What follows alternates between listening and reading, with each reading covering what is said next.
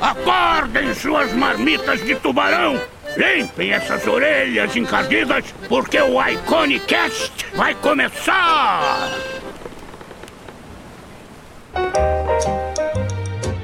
Olá, meus queridos marujos e marujas, e sejam muito bem-vindos a mais um Iconicast. Eu sou o Henrique Lira. Eu sou o Marco Álvares. Ó, falei que nem você agora.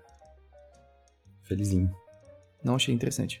E hoje a gente recebeu, finalmente, meu querido amigo, meu querido artista, animador, diretor, Pedro Éboli, criador das séries Osvaldo, que passa na Cartoon Network, e agora Cupcake Dinossauro, na verdade, Cupcake e Dino, que passa na Netflix.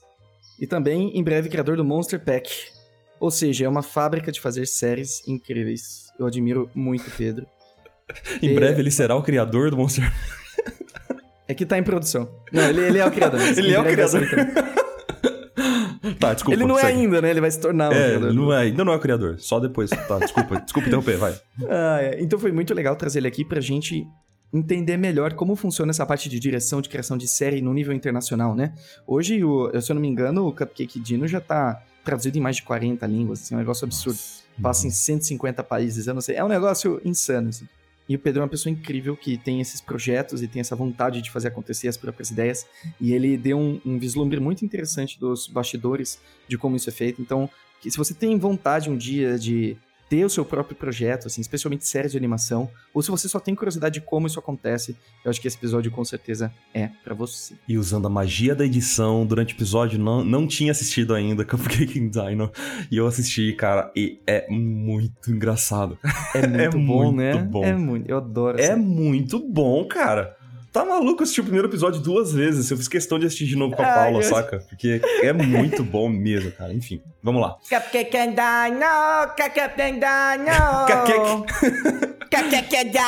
Desculpa, Assistam, assistam. Só, só peço a isso pra vocês. É Né? muito bom. É. E também não deixem de deixar a sua avaliação aí nesse episódio depois. Ah, é difícil, a gente tem que lembrar depois, na verdade, né? Mas tudo bem.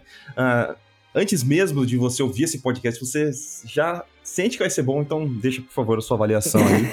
É, tô tentando ser youtuber. E. Tem que falar o Marquinho Gameplay, então, pô. Tem que fazer da voz. Ai, meu Deus, não, desculpe, gente. Vozinha, vozinha, vozinha. E também se inscrevam no canal do YouTube do Iconic, por favor. É, e se você estiver ouvindo esse podcast em algum agregador menos o Spotify, porque ainda não estamos lá, em breve, não sei, no futuro estaremos lá, é, deixe também sua avaliação se isso se é permitido isso aí. Beleza? Obrigado, gente. Marquinhos. Muito bom, meus amores. Tchau, tchau. É, né? Sem graça. E também não esqueçam que no final do episódio a gente vai ler os recadinhos na garrafa. Você pode deixar seu recadinho aqui no link na descrição. Tem, você pode colocar recadinhos na garrafa, mandar sua pergunta pra gente. A gente sempre lê todas com o maior carinho do mundo. E também uma mensagenzinha pra acalentar vossos corações. Então, sem mais delongas, simbora para o nosso show.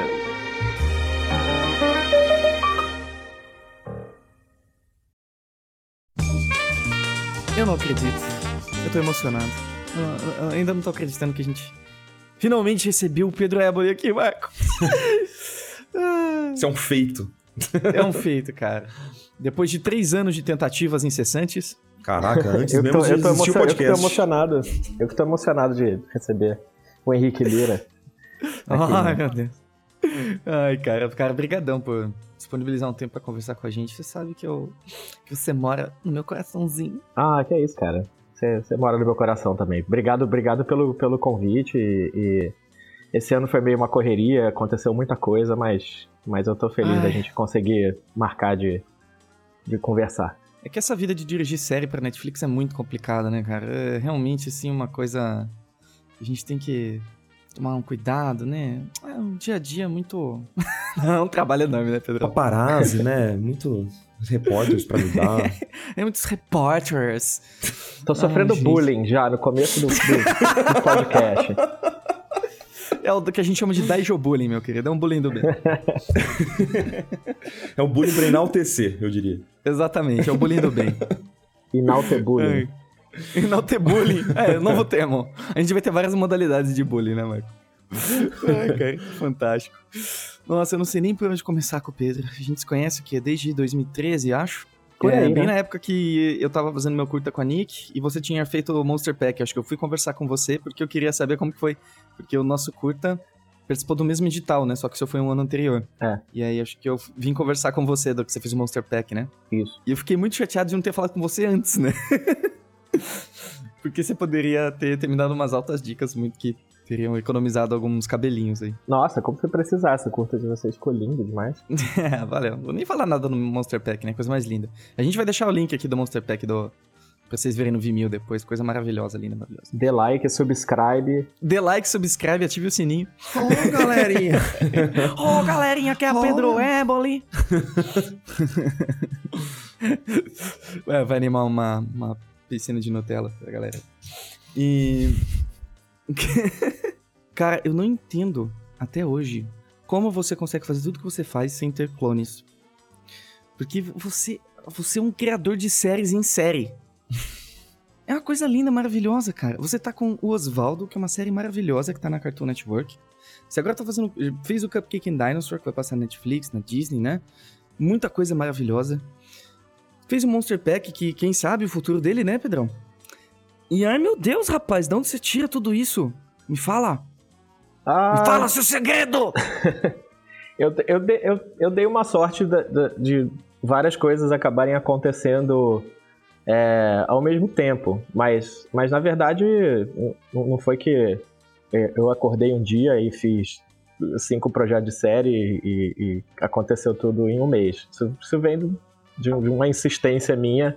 Mais do que precisar de clone, você precisa ser muito insistente e, e, e não desistir quando, quando acontece rejeição e, e usar isso como, como uma ferramenta para para melhorar e fazer mais. Então, tipo, é um trabalho que já, já vem aí de, sei lá, uns os últimos cinco anos, até mais no caso do Oswaldo, acho que o primeiro projeto foi em 2012, então já faz Ai, que legal. já faz seis anos já. Então, Uhum. é, é- é, foi fazer um pouquinho todo dia durante esses, durante esses seis anos aí, e, e contando com, com a parceria da Birdo. E as coisas acabaram acontecendo é, meio que juntas até, é, de uma forma que, que me- eu tive que fazer algumas escolhas de Sofia aí no- em, em alguns projetos. É, mas é um trabalho que, cara, sei lá, eu durante muito tempo, quando eu já tô na, na Birdo há 10 anos, um pouco mais que isso até agora, e sempre foi uma coisa que eu, que eu queria fazer, sempre foi um sonho de trabalhar com, com séries de televisão. É, quando, quando eu entrei na Birdo, nós éramos cinco pessoas e trabalhava exclusivamente com comercial e, e coisa muito curtinha, né? Tipo, comercial de 30 segundos, no máximo um videoclipe. Mas eu ia pra casa todo dia e, e- e sentava a bunda na cadeira lá e ficava pensando em projeto de série, desenhando personagem. Sempre foi uma coisa que eu, que eu tinha muita vontade de fazer e eu corri atrás e eu usei muito do meu tempo livre, ao invés de fazer coisas que, que as pessoas normais fazem, como ir ao cinema e se, se divertir. Eu, eu Jogar frisbee em Copacabana. jogar um videogamezinho, você tava a bunda lá e fiquei fazendo essas coisas. É, Mas, mas foram vários projetos, tem vários projetos que nunca viram a luz do dia. É, é uma coisa até que já dei umas palestras antes de, de fazer pitching de série, e costuma ver que é meio que o, o, o- maior erro que a galera que é mais inexperiente assim comete é fazer um projeto, né? Você faz um projeto e se agarra àquele projeto e aquele projeto Hum. vira vira sua vida e sua morte. E se, aquele- se você não vender aquele projeto, todo mundo todo mundo é burro e ninguém entende o seu projeto. E você, E a sua você genialidade, né? é, e você fica agarrado àquilo, mas na verdade, é, é- é- Uhum. é- eu acho que fazer projeto de série, essas coisas, é, é uma prática. Cada, você tem que fazer vários, porque cada um que você fizer depois vai ficar melhor do que o anterior, né? né? Você leva o aprendizado, né? É, é você, sei lá, você, você pegar um, um violão pela primeira vez e já, já querer tocar um show. Tem que tocar um, Uhum. tem tocar mal pra caramba primeiro até você começar a aprender a tocar bem. É, e não tem que ter medo de errar mesmo. Tem que botar a bunda na janela, saber que os primeiros projetos vão ser meio ruins. Os primeiros projetos que eu fiz lá em 2009 eram, eram bem fracos, assim. eu- eu nem gosto de olhar pra eles hoje em dia. Mas, sei lá, um dia pode ter uma ideia legal num daqueles projetos que eu posso pegar hoje em dia e, e remodelar de algum outro jeito. Não, não, é que não é também que a ideia precisa ser jogada fora, mas tem que fazer vários mesmo. É, eu acho que faz parte da, da, da brincadeira. Com certeza. É, essa, essa questão da fixação é um problema muito sério, não só com animação, mas qualquer produção que você tenha, né? Eu acho que se a gente não tiver muito disposto a largar a mão das coisas, a gente tá fadado a não crescer, né? A não, a não dar oportunidade para coisas melhores acontecerem, né? É, exatamente. Acho que se, se você, se você olha para trás, a, a, sei lá, para cinco anos no passado, na, na, sua carreira de animador, ilustrador, que seja, e, e você ainda tá fazendo as mesmas coisas exatamente iguais, tem alguma coisa errada. Né? É, eu acho que é, é um processo natural, eu acho que não é, não é um negócio que é tipo. Eu acho que se, se você está disposto a, a, absorver coisa e aprender, é um processo divertido, não é, não é uma coisa pra, que é para ser sofrida, que é para ser, eu tenho que melhorar, eu tenho que, uhum. né, tipo, ficar se autoflagelando aí artisticamente. Eu acho que é para ser uma coisa divertida mesmo. Se você gosta de fazer isso, você vai, você vai absorver naturalmente. Com certeza, cara, com certeza.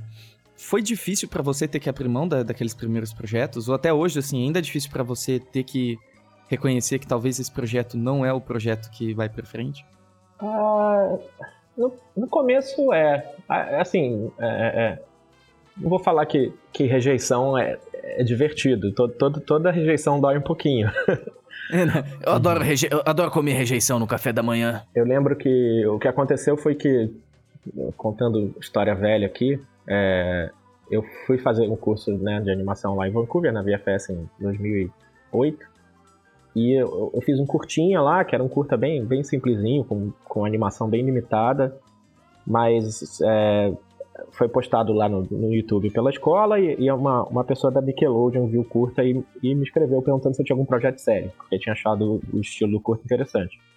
Aí eu pulei na oportunidade e eu e um amigo meu, o canadense, o Graham, que foi quem fez o Monster Pack comigo, a gente foi e fez, sei lá, uns dois, três projetos diferentes. E na época a gente achava incrível, nossa, fizemos. Agora, agora acabou, agora, agora viramos, viramos Walt Disney. E, e mandamos para eles, eles rapidamente, sei lá, em menos de uma semana, falaram: ah, obrigado, mas vamos, vamos passar os projetos, não, não, não, não tá alinhado com o nosso canal. Deram alguma desculpa, basicamente, para dizer que tava, não tava bom. Mas é, é ainda bem que, no, olhando para trás, ainda bem que eles não resolveram fazer esse projeto, porque eram projetos muito verdes mesmo. É, não, não acho que dariam boas séries. Talvez, se hoje em dia pegasse com outros olhos e retrabalhasse e refizesse, podia até ter alguma coisa legal ali na ideia, né? Mas, mas é, na época doeu, na época, né? Não, não fiquei feliz, não comemorei que o projeto não foi aceito. Mas eu acho que a rejeição vai ficando cada vez mais fácil também. É, é você não pode se, se prender muito nisso, assim. Eu acho que você tem que. Toda vez que acontecer uma rejeição, você tem que. O mais importante é você entender o porquê que a rejeição aconteceu é, e o que, é que você pode fazer melhor da próxima vez e fazer de novo. Porque, assim, para mim o processo de fazer essas ideias, de fazer essas séries e desenvolver esses pitches, para mim é extremamente divertido também. Então é uma coisa que, uhum. que para mim é prazeroso de fazer. Então eu faço meio que faço de graça para mim mesmo. Acho que se não for divertido, se você não gosta nem de fazer o projeto, você vai odiar fazer a série, porque é muito mais trabalho né? o dia todo. Muito mais é, trabalho. E você né? tem que estar disposto também a deixar, a deixar esse projeto respirarem também. Eu acho importante esse tempo depois que você faz o projeto. É, é, a gaveta é, bom, é, um, é um bom lugar para deixar maturando. É, porque você depois você olha para ele com daqui, de, uns meses depois, com outros olhos, e aí você vê defeito que você não tinha visto uhum. antes. É, você contar uhum. o projeto para as pessoas é, é, um ótimo jeito também de achar defeito, porque a hora que, a hora ah, que você está contando, a hora que você enrola, é a hora que o projeto não está muito bem resolvido. então é, uhum. é, mais fácil você achar. Na cabeça é bem mais fácil, né? O projeto geralmente. É, eu, eu, o, o projeto, sei lá, para usar um exemplo né, algumas pessoas conhecem, o, o Oswaldo é um projeto que mudou radicalmente da primeira, da primeira versão do projeto em 2012 para a versão que, que acabou saindo na televisão.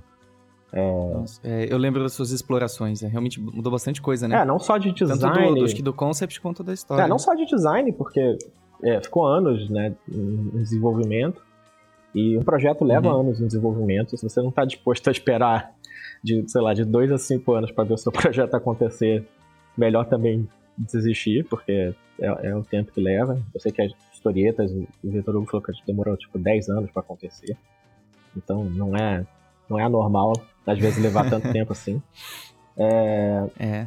mas, mas esse tempo, apesar de, de- dessa espera parecer muito chata, ainda mais pra quem é, tem 20 anos, Pra quem tem 20 anos, 5 anos é muita coisa, né? Um quarto da sua vida. Mas É. Uhum. mas é. Apesar dessa espera ser um pouco chata, ela tem uma função de, de amadurecer o projeto também, de você. É, o que eu tava falando, de você contar para as pessoas, de outras pessoas olharem. Você tem que estar aberto é, a, a sugestões também. Não é, não é que você precisa fazer tudo que as pessoas falam, mas eu acho que você tem que considerar tudo que as pessoas falam, testar, ver se, se aquilo cabe ou não cabe na sua ideia, não ser fechado a sugestões externas. E mas Uhum. no caso do Oswaldo, por exemplo, não só os designs mudaram, porque o jeito que eu desenho mudou ao longo do tempo, mas como o conceito mudou muito também. Era uma série que, que era o conceito era bem mais limitado, assim, era, era, era muito focado no fato do Oswaldo ser um pinguim. E eu lembro que, sei lá, o primeiro é, é, roteiro que eu escrevi da série e as primeiras sinopses de história eram todas focadas. Né, o Oswaldo ser um pinguim, ele passa calor, é, ele gosta de comer sardinha. Tinha um episódio que ele ia no zoológico e caía no poço dos pinguins e, e acabava virando um pinguim, tipo, entre aspas, burro. É, mas mas é, é- por mais engraçado que seja até de contar essa- algumas dessas ideias, é, é uma é um conceito que não tem muita perna, assim, porque se, é- ele depende muito de piada de, de pinguim. Então, uma, acho que a melhor decisão que foi tomada durante o processo de, de- de desenvolvimento do Oswaldo foi a gente nunca vai falar que o Oswaldo é um pinguim. O Oswaldo é uma criança esquisita do colégio, que é, que é, meio, que é meio nerd, que meio que não se encaixa, que, que é meio ego... Ele, ele era muito tímidozinho no começo, ele era tipo um nerdinho tímido, aí virou um, virou um nerd Uhum. mais egocêntrico e espalhafatoso, que eu acho que é- faz parte do processo de terapia de fazer a série, né? Pra você aceitar os seus próprios defeitos também. Né, com certeza, cara. E eu acho legal a gente falar sobre esse mito do projeto que faz sucesso imediatamente e ele é assim, é você criar na sequência, eles vão entender que meu projeto é maravilhoso, as pessoas vão reparar que ele é maravilhoso, claro que vão. E aí na sequência ele vai fazer sucesso. Esse é o ciclo natural de alguém talentoso, não é, Pedro? ah, sei lá, pode ser que tenha um E- gênio aí que tenha feito isso, não sei, né? Mas Não é raro. Eu gosto muito. Eu gosto muito do exemplo do Stephen Hillenburg, que é o criador do, do Bob Esponja, que ele era um biólogo marinho, professor de biologia marinha, né? E ele sempre tinha aquele sonho de fazer uma animação. E eles fizeram, acho que, dois episódios pilotos do Bob Esponja, que ficou passando na Nick durante dois anos e ninguém ligava. Ele passava, tipo, no horário, passava de noite, passava de madrugada, assim, ninguém ligava pro Bob Esponja, cara. Durante dois anos passando, assim, ninguém ligava. E aí mudaram a grade, colocaram Bob Esponja de manhã, não sei, e estourou. Mas foi um processo também super longo, né? Então, assim, até as séries hoje que a gente considera nossas melhores séries já feitas, elas também têm um. Tem todo um processo de maturação, né? É muito difícil a gente olhar sem tentar entender um pouquinho do bastidor de tudo que acontece, né? Você falando, por exemplo, que o Oswaldo tá aí matutando já faz tanto tempo, né? O Historietas também, coisa de 10 anos. Pra fazer série, você tem que ter paciência, né? Não- não- se você. Acho que se você tentar entrar no mundo das séries querendo que seu projeto fique pronto pro ano que vem, é melhor você nem. Nem, nem brincar, né? Nem descer Ah, play. não, não. Não vai rolar. Cara, é, é, assim, gratificação imediata, se você quer fazer a sua ideia sem nenhum filtro, sem ninguém dando nenhuma opinião, é, eu sempre falo, cara, anime em casa, bota no YouTube. Pode ser que a resposta seja Uhum. incrível e as pessoas descubram o seu, seu, seu curta e alguém te contate e resolva fazer uma série do seu curta, sei lá, mas tem sempre esse canal, né, independente, que eu acho que é um, a, a, a validade é você conseguir se expressar sem, sem nenhum filtro, sem ninguém né, meter o bedelho. Mas Uhum. fazer série não só demora, como, como envolve muitas negociações. É, é- é, você tem, Uhum. algumas pessoas têm dificuldade de entender que uma série de televisão é, é arte, sim, mas também é comércio. É, né, você está fazendo uma série porque o canal quer fazer sucesso, quer ter audiência, quer ganhar dinheiro. Os can- cada canal tem a, sua, tem a sua agenda pessoal, tem, tem as suas prerrogativas, tem coisa que pode, tem coisa que não pode. tem seu público-alvo. Então, Uhum. é, é, e o canal vai estar investindo bastante dinheiro na sua série. Então, é, é, é, faz parte do processo eles meterem o bedelho, eles terem uma opinião, você ter que, você ter que, que, que responder a, a observações que o canal faça e você ter que responder perguntas difíceis. É, isso aí faz parte, tem, tem Uhum. que ser. Né, não, não, não adianta ser só o, o artista que, tipo, quer se trancar no quarto e desenhar e não falar com ninguém e todo mundo tem que aceitar o meu desenho do jeito que é. Você tem que ser. Tem que ir em reunião, tem que conversar, tem que vender seu peixe, tem que defender sua ideia. E, e isso eu não acho um processo ruim, porque eu acho que o processo de, de você defender as suas ideias é, acaba gerando um resultado de que só as ideias fortes, que, que são fáceis de defender que têm uma defesa muito forte, acabam ficando. Algumas ideias você se agarra nelas, mas na hora que você vai defender, você não sabe muito bem porque você está defendendo aquela ideia. Então talvez não seja uma ideia muito boa, assim, ou que se encaixe tão bem na série, Sim, com certeza. né? A gente teve muito mais liberdade criativa com o Oswaldo, porque era uma série do, do fundo setorial, que tinha um orçamento bem baixo, e- e a, a maioria do orçamento foi essa, esse lance do fundo setorial. É, e foi uma, uma experiência meio louca, assim, que a gente, né, na, na Birdo, a gente nunca tinha feito uma série desse tamanho, e a gente meio que, que foi Uhum. meio idiota louco, vamos fazer uma série, a gente não sabe como, e a gente fez várias coisas do jeito errado, e a gente fez várias coisas que ficaram legais porque a gente não sabia como fazer uma série. e várias coisas a gente sofreu desnecessariamente porque a gente não sabia como fazer uma série. Mas, então foi, foi um- uma coisa um pouco é, é, é, é, ímpar, assim. Foi uma experiência bem diferente, do, por exemplo, do Cupcake Dinossauro, que a gente tinha o Netflix, a gente tinha a Iwan no Canadá, o Teletoon. Então, tinha que responder a esses três clientes com tudo que a gente fazia, né? Então, é, é, mas foi uma experiência muito bacana, assim, de, tipo, a gente aprendeu muito fazendo, porque ter que responder essas perguntas e ter que lidar com esses clientes é, é uma experiência bastante fascinante, assim.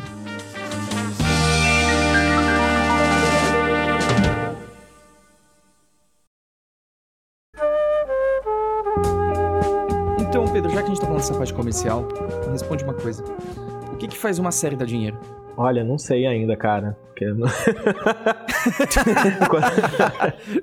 Geralmente é licenciamento, né? quando, quando eu souber, eu te aviso. É, é, eu acho que. é o mercado de série. Por uma série da, da faixa etária do. Por exemplo, da Hora da Aventura, por exemplo, que é mais ou menos a faixa etária do Cupcake, do Oswaldo. É muito difícil fazer licenciamento. São poucas as séries que, que como a Hora da Aventura, tem um monte de licenciamento. É, e mesmo a Hora da Aventura Uhum. demorou, sei lá, uns, uns 4, 5 anos de série pra série começar a ter produto e começar a ter coisa. Eu acho que se Sim. seu objetivo é puramente mercantilista, é melhor fazer uma série pré-escolar, porque série pré-escolar é bem mais fácil de ter licenciamento, bem mais fácil de ter produto. é, Uhum. tipo Patrulha Canina, Peppa Pig, essas coisas. Geralmente a série, a série já na primeira temporada já tem produto na loja de brinquedos já. Agora, é só você ver, tipo, séries como, sei lá, o, o KKO, o Clarence, o- são séries que já, né, o KKO tem, sei lá, um ano, mas o Clarence já tem alguns anos e não tem produto na loja, não tem mochila do, do Clarence. Uhum. Steven Universe tem alguma coisa que é pro público mais velho, mas tirando, cara, tirando Adventure Time, difícil ter série nessa faixa etária que, que tem muito produto. Sim. Acho que nem o Stephen Universe, né? Tem muita é, coisa. o Steven Universe tem tipo uns, uns- uma figura pop, sei lá, umas camisetas do, do, do Steven, mas é, não tem muita coisa mesmo. No, no nível que o Adventure Time tem, não, não, não tem mesmo. Mas, mas, mas, deixa eu botar um adendo aqui. Se, se, você, se você quer fazer uma série pra ganhar dinheiro, eu acho que já é um mau começo pra sua série. Péssimo Essa É isso que eu ia perguntar. Eu acho que você tem que ter uma razão mais forte do que, do que eu quero Uhum. ganhar dinheiro. Eu acho que você tem que ter um- uma conexão pessoal com a história. Você tem Claro. que ter uma história que você queira contar, seja uma série pré-escolar, seja uma, Uhum. uma série mais velha. Eu acho que eu acho que tem que ter alguma coisa ali que você quer dizer com a série, ou um assunto que, que te empolga. É, porque eu, Uhum. eu acho que os produtores conseguem também é, é, reconhecer quando a pessoa já só, só quer ganhar dinheiro, mas não tem nenhuma paixão por trás da ideia. Assim. Uhum. Claro, é, no caso eu tava falando mais, assim, por causa do, do da produtora que tá apostando na tua ideia. Por que, que ela tá apostando? Comercialmente falando, por que, que é interessante Uma coisa que eu eles, acho, uma coisa que eu, que eu, eu já vi bastante pitch fazer e que eu, eu particularmente, pessoalmente, acho bem brega e, e eu recomendo não fazer, é colocar uma página no seu pitch que é assim, produtos da série. Essa série vai ter produtos. Aí, tipo, é claro que se fizer sucesso vai ter produto. Hum, não precisa botar isso no seu pitch. Você tá vendendo a ideia. Uhum. É, é claro que o canal quer ganhar é. dinheiro, você não precisa é, achar que você tá sendo mais esperto que o canal botando uma foto de uma caneca com seu personagem no pitch. Você quer que eles se, se apaixonem pela ideia. O produto, se, se a série fizer sucesso, vai ter, cara. Tipo, relaxa de alguma forma isso já pautou alguma coisa que você, em alguma experiência sua, esse, esse tipo de pensamento já pautou algum, algum produto, alguma, alguma série? Você, já viu isso acontecer? Como assim? Desculpa. O projeto inicial já ser pautado dessa forma, dessa visão mais comercial do, do de ter produto, de ter bonequinho, essas coisas. Isso, isso é comum? Eu acho Ou... que tem, tem uma categoria de série hoje em dia que são mais séries é, Tipo, tem uma produtora canadense que chama Spin Master, que é, é uma produtora barra é, é, uma empresa de brinquedo. Eles fazem aqueles Hatchimals, fazem os brinquedos para pré-escolar. E eles começaram, eles começaram como uma empresa de brinquedo e começaram a fazer série. Então, é, uhum. existe essa categoria, eles têm uma série, acho que é Patrulha Canina, se eu não me engano, é deles. E é uma série, a Patrulha Canina é uma série que é feita para vender bonequinho, cada cachorro tem tem o seu carrinho e tem transformações e não sei o que lá. É quase, é, é quase uhum. como aquela mentalidade dos anos 80 do, do He-Man, é, né, e do, e do, uhum. do G.I. É, Joe. É, falar. só que transplantada para o público pré-escolar, uhum. que eu acho que é onde está onde tá o dinheiro do licenciamento da merchandising hoje em dia. Então você tem, essa, você tem essas empresas de brinquedo que fazem essas séries, mas eu acho que, que eles estão lá desenvolvendo o brinquedo deles e a série vai ser ligada ao brinquedo. Eu acho que na hora de você fazer uma série, a melhor pauta ainda é você fazer uma coisa que você é apaixonado e que, e que te empolga criativamente, porque o diferencial da série, no fim das contas, é você. Então, né, é, é, é uhum. uma coisa que eu sempre falo é qualquer pessoa pode fazer uma série que é sobre um menino que tem uma espada e tem um cachorro mágico e eles correm pelo mundo dando porrada em todo mundo. É, o que faz o Adventure Time o Adventure uhum. Time é a visão do Pendleton Ward. É o, é o que ele traz de pessoal, é a obsessão dele por D&D. Então, acho que você, você ter uma conexão pessoal com a série é muito importante. É, porque você é o, você é o maior é. diferencial da série. As pessoas, quando estão comprando uma série sua, eu acho que estão comprando a ideia da série, mas estão comprando também você, a sua visão criativa. Por isso que não tem que ter medo de, de mostrar a sua série, porque ah, tem gente que fica, não, porque não vou mostrar porque vão copiar. Cara, mostra sua série para todo mundo, bota a bunda na janela, porque se você tem uma visão criativa forte, isso é uma coisa que ninguém pode copiar. Você pode pegar os mesmos elementos da sua série, mas vai ficar diferente. Então, não, fica com, uhum. essas, com essas coisas cheias de dedo, botar marca d'água gigante em cima de tudo, essas coisas aí. Deixa a arte bonita ali. Cara, maravilhoso. Isso, né, falando dessa questão de animações criadas para vender, esse tipo de coisa, os novos Kamen Riders, é, eles saíram. Eles fazem Kamen Rider ainda, acredite se quiser. Eles saíram uns Kamen Riders que eles são frutas. Eles têm armaduras de fruta. E assim, e, e todo os aparatos, as armaduras deles são muito feitos para ser brinquedo, sabe? São até simplificado é, para facilitar é a fabricação. Cara. Eles se transformam cortando o, eles têm uma faquinha no cinto que eles fazem.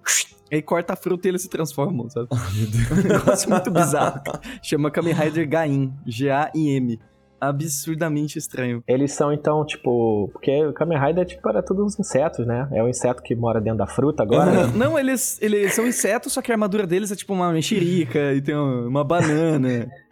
Tem o cara que é o minhoca da maçã. Tem.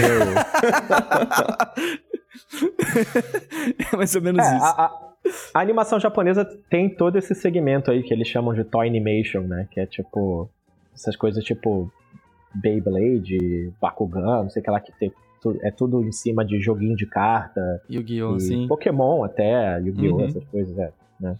Nossa, É, com tem- certeza. tem- cara. esse segmento é forte lá. Uhum. É, recentemente, cara, eu tive o prazer de conhecer o Rafael Ribas. Vou ver se a gente traz ele aqui no, no, no cast mais tarde. Que ele criou o Lino, né? Que é o primeiro longa de animação brasileiro que em 3D. Conseguiu, na verdade, a, a maior bilheteria do cinema até hoje, cara. Foi o filme com maior bilheteria até hoje. Já tá em mais de 50 países. E ele tava contando como foi o processo de fazer o filme. E assim, ele foi realmente um bandeirante, assim. Eles abriu o mar. Ficaram mais de quatro anos no, no processo, né? No, no filme. E é, é muito bonito de ver é, que agora é possível fazer esse tipo de coisa, né? E eu vejo iniciativas como a Netflix, principalmente, investindo pesado em produção nacional agora, né? Fazendo muitas coisas, abrindo muitas portas. Qual é a visão que você tem, assim, daqui pra frente, que vai ser pra quem quer validar a sua ideia e quer criar a sua ideia? Você acha que vai ser mais fácil, vai ser mais difícil? Olha, não sei. é- é, eu acho que no momento atual, no, no mês que você tá perguntando isso, eu não sei se eu tenho uma visão. Ah, sim. Muito vamos otimista. contextualizar. É, vamos context- contextualizar as pessoas do futuro que a gente acabou de passar pelas eleições de 2018. Eu acho Então, que mas, eh, ano que vem a gente vai ver aí o que que, o que, que vai ser da, da, da- da cultura, porque eu acho que a animação brasileira ela ainda não tá num nível de maturidade. Eu acho que ela anda sozinha, sem, sem fomento do governo. Mas eu acho, eu acho esse fomento importante. Eu acho que, acho que tem produção que né, devolve o dinheiro pro, pro fundo e, e tá, tá, né, tá fazendo, tá, entre aspas, lucrando. Então não Uhum. é um, um mau investimento do governo. Mas a gente ainda não tem muita capacidade de, de andar sozinho. Eu acho que, por exemplo, é, é, muitos dos canais e muitas das coproduções que, que, que são atraídas para o Brasil são atraídas porque né, a gente tem esse sistema de fomento, que é bem parecido com o do, do Canadá, por exemplo.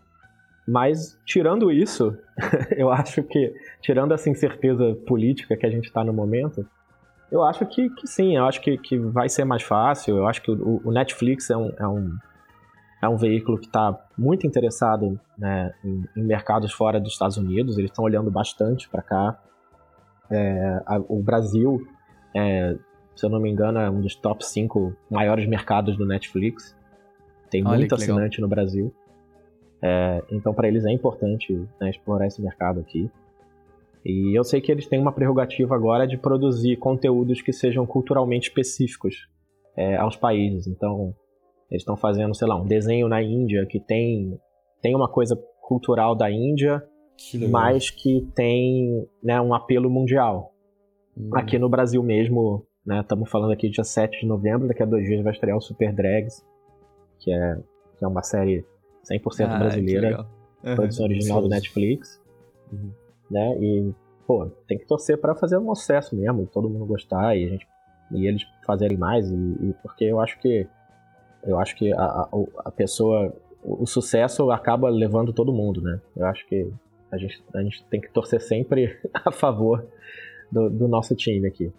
É, Então eu acho que tem, tem mais oportunidade, eles estão olhando, vão ter tem outras plataformas de, de streaming, né? A Disney vai lançar uma plataforma de streaming no mundo todo, que é uma, inclusive uma das razões que o Netflix está investindo tanto em conteúdo infantil e animação, porque eles vão perder tudo que é da Disney no Netflix. Nossa, é verdade. Oh, É. Jesus. Então eles estão se preparando aí, tipo, né? Ontem mesmo saiu um anúncio que eles é, contrataram. Eles, estão, eles anunciaram várias coisas que eles estão produzindo. Tem o Jorge Gutierrez, que é o cara do, do livro da vida, tá lá. O Alex Sim. Hirsch, do Gravity Falls. O Craig McCracken, do, do. Powerpuff Girls. É, o Glenn Keane tá fazendo um longa. O Henry Selick, do, do, do Estranho Mundo de Jack, tá fazendo um longa lá também. Ah, então, eu, eu, eu, fui, eu fui no prédio lá do Netflix há uns meses atrás é, e eles compraram, sei lá, três prédios e é tudo de animação. Então, Putz, É, que e- legal. Isso nos Estados Unidos? isso em Los Angeles, é. E eles Nossa. o que eles fizeram, eles pegaram esses criadores que eles, que eles é, é, gostam, deram dinheiro na mão deles, botaram eles numa salinha e falaram: olha só, você tem dois anos, três anos pra fazer uma série pra gente, ou um filme, sei lá, e vai. E o cara tá lá sentado na cadeirinha, desenvolvendo as ideias, e toda, toda semana ele faz uma reunião com Netflix, aí faz um pitch pra eles do que, que do que, que ele desenvolveu e tal, mas com uma baita liberdade criativa. E, cara, é muito os caras cara têm dinheiro infinito, né? É, então, é legal ver que eles estão investindo tanto e, e, tem tanta gente absurdamente boa é, debaixo do mesmo teto, assim, é meio impressionante mesmo. É, eu saí de lá me sentindo bem pequenininho. Ai, cara, que coisa maravilhosa ver isso acontecendo, né? Cara, eu queria falar um pouquinho contigo do Cupcake and Dino, que é uma coisa linda, maravilhosa. Eu tive a oportunidade de assistir e eu achei lindo de morrer, cara. Parabéns por essa série, viu? Pô, valeu. De verdade. Tá, tá pra estrear agora, então, dia 15 de novembro, né? Dia 13, tre, dia 13 de novembro, terça-feira, no Netflix. E dia 15 de novembro na Disney XD. Oh, coisa maravilhosa. Então, quando esse cast sair, já vai estar disponível no Netflix para vocês assistirem. É. Que coisa linda, assiste, maravilhosa. Assiste lá. Se você, se você não gostar da série, deixa tocando no fundo, só pra, só pra dar audiência, pra gente poder fazer mais episódio, vai. Vou deixar em loop aqui, só deixar. Loop, né? só, Cara, só aperta, só aperta OK quando aparecer aquela mensagem, você ainda tá vendo? Aí você aperta OK. Você ainda tá vendo? Cara, é, eu consegui assistir antes porque a gente tava em Montevidéu, né? E lá já tinha saído antes. Só que não tinha português brasileiro, eu assisti em português de Portugal, foi maravilhoso, cara. Então, pra, eu associei os personagens com português de Portugal agora. Tá aprovada a localização? Maravilhoso, cara. E. Ah, eu, eu tô, eu tô, é eu, tô, eu... eu tô bastante empolgado com a versão brasileira, porque o, o, a voz do Cupcake é o Guilherme Briggs, que é um dos, dos meus, ah, meus heróis da dublagem brasileira. Sensacional, cara. Ah, Sim. vai ser lindo ver isso, cara.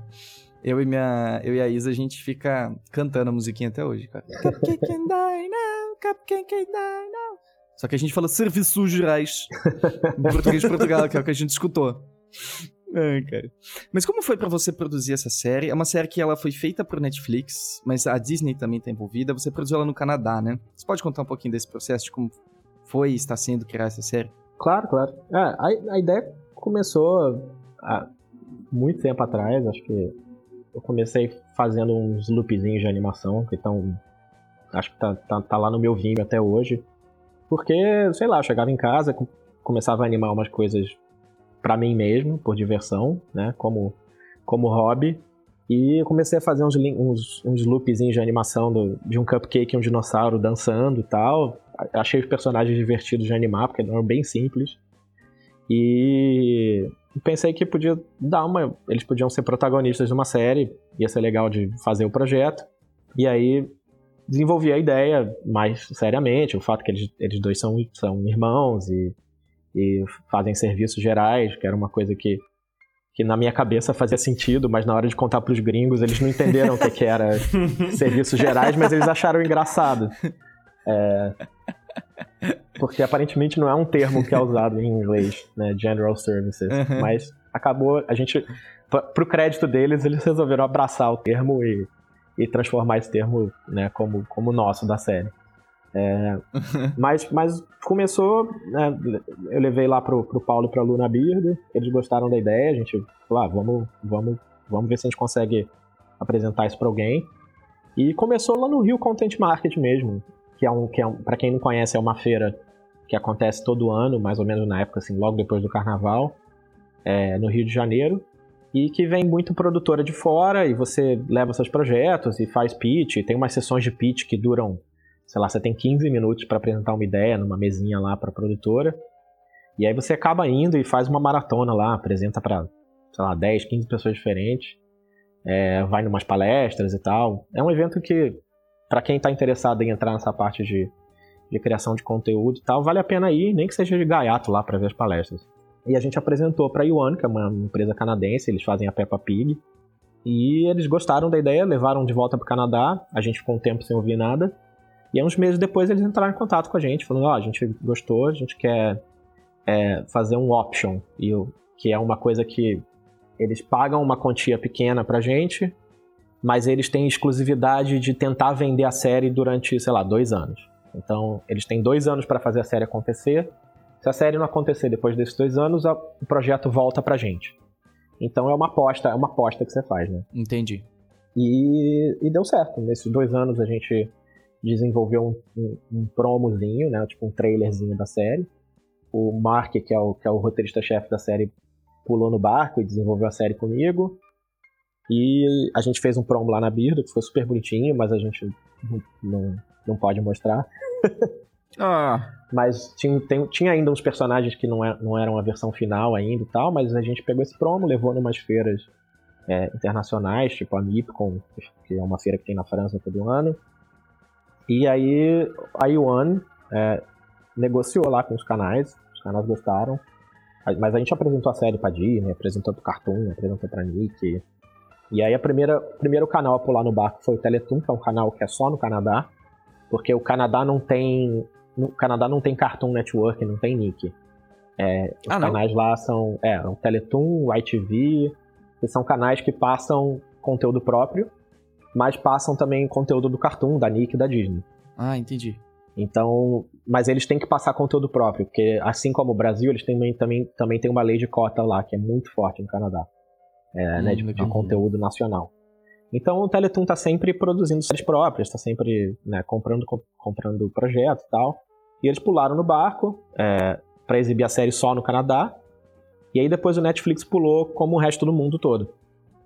É, então, Que tanto que a, e aí depois a Disney entrou como TV aberta, te, desculpa, TV a cabo no Brasil. É, tanto que quando a série estreou no fim de julho no Netflix, ela estreou no mundo todo em, sei lá, 189 países, menos o Canadá e menos o Brasil. Porque nesses dois países o acordo é um pouquinho diferente. Então no Canadá tá passando agora na Teletoon e no Brasil vai estrear meio que ao mesmo tempo no- no- na Disney e no Netflix. Uhum. Agora, né, essa semana agora. Mas aí o processo de desenvolvimento foi foi muito bacana, assim, a gente, a gente né, o tempo todo o Netflix mandava pra gente é, opiniões e observações e, e, né, coisas que eles, que eles gostariam que a série tivesse e tal, e a gente e foi- mas eles são muito legais, assim, as, as, as observações deles eram bastante pertinentes e, e acho que tornaram a série melhor. Mas foram alguns anos de desenvolvimento de, da Bíblia. E depois a gente começou a fazer roteiro, começou a é, fazer os designs de personagem que não estavam prontos ainda. É, a, gente fez, a gente fez algumas salas de roteiro em Toronto, lá na Yuan. Os roteiristas são todos canadenses. E a produção acabou ficando dividida em que a Birdo, aqui no Brasil, fez todos os designs de personagem, todos os cenários, todos os layouts e um quinto dos storyboards que a gente tinha cinco artistas de storyboard, um deles aqui no Brasil, que é o Israel, imagino que você conheça bem, Uhum. e, e o Canadá ficou com o roteiro, é, animação, é, quintos dos, dos, dos storyboards, e a parte de pós-produção, e música, e, e composição, essas coisas. É, e gravação de voz também, tudo feito lá. Então, no A começo... maior parte do tempo você ficou no Canadá, né? É, eu, eu tava aqui no Brasil na, na parte de pré-produção, porque tava, né, a a boa parte do que estava sendo feito era feito aqui na Birdo, na parte de desenvolver os cenários da série, os, os designs de personagens e tal, fazer aquelas rotações de personagem. É, enquanto isso, eu, eu lia e aprovava o roteiro via e-mail, que o, o pessoal do Canadá mandava para mim. E aí, quando começou a animação, que foi feita em Vancouver, na Atomic, aí eu fui para Vancouver e dirigi a série de lá porque fazia mais sentido, tinha mais coisa acontecendo lá do que aqui, uma vez que a animação começou, né? É, e foi um processo muito, pra mim, assim, o mais importante disso tudo é que foi um processo de aprendizado do cacete, assim, que, nossa, eu, eu- minha, minha mente, é aquele meme que a mente vai, vai iluminando, explode, assim. É tipo- porque eu, eu, pra mim, era tudo novo, né? Você tá num, sei lá, um estúdio da nem Atomic, que tem, sei lá, mais de 200 pessoas. Não, não tem 200 pessoas trabalhando no Cupcake Dinossauro, tem vários projetos ao mesmo tempo. Mas é, é um esquema que era muito diferente do Oswaldo, em que os prazos são muito rigorosos, tudo tem um ciclo para acontecer, tudo tem, tem etapa de aprovação, é tudo muito é, compartimentalizado e certinho, e tem, então, né, storyboard tem, tem duas etapas de aprovação, né, é, animação tem três etapas de aprovação. Então, é, mas é um projeto, é, mas é um, é um processo que funciona, assim. É um, e é um processo que se você quer fazer uma coisa diferente, você quer fazer é, umas cenas esquisitas, por exemplo, a nossa série tem uma coisa de inserção de, de live action no meio da animação. Sim, maravilhoso. Então, a gente tinha que dar um jeitinho, é, é, e para isso que a nossa brasilidade funcionou bem, assim, porque a gente, a gente conseguia, dentro desse esquema que é muito rígido de produção, dar um jeitinho de fazer umas coisas diferentes, fazer umas coisas meio esquisitas e tal, e, e, e acho que para eles também foi um processo bastante refrescante, assim, também. Uhum. Porque era uma série que era um pouco mais soltinha, assim. É, e para mim era muito importante também dar, dar para o pessoal da equipe liberdade para a galera né, se colocar na série e, e, se expressar e colocar um pouquinho de si e colocar a sua estampa. É, então. É, claro, né? Sei lá, eu, eu, acho que, eu acho que as pessoas acabaram abraçando, da equipe, acabaram abraçando bastante a série por causa disso, assim, tipo. É, quando a gente fazia. lançava os storyboards da série, a, a gente dava bastante liberdade para tipo, cara, quer botar uma piada, bota uma piada. Você quer mexer no, na ordem do diálogo, mexe. É, a, gente, a gente deu sorte de achar gente que, que tinha um senso de humor e um, sei lá, um gosto que, é, que era muito compatível com o da série, com o nosso, e que, e que nossa, as pessoas adicionaram muita coisa, assim, foi muito legal. Tipo, é, é, é muito bacana você legal, ver uma cara. coisa que, que começou com você, que você criou, se tornar muito, muito maior e muito, muito melhor do que eu jamais conseguiria fazer. Porque Sim. É, a gente se cercou de gente que é muito, muito mais talentosa que eu. e, e que, cara, fez coisas incríveis e que eu ficava de boca aberta, assim. Tinha, tinha dia que eu só precisava sorrir. e, e era um boa, prazer cara. assistir os episódios, assim. Eu acho que dá pra ver. Essa coisa do storyboard, por exemplo, eu consigo ver bem quem fez cada storyboard da série, porque eu acho que tem um pouquinho da personalidade de cada border, assim. É bem bacana. Sim, com certeza.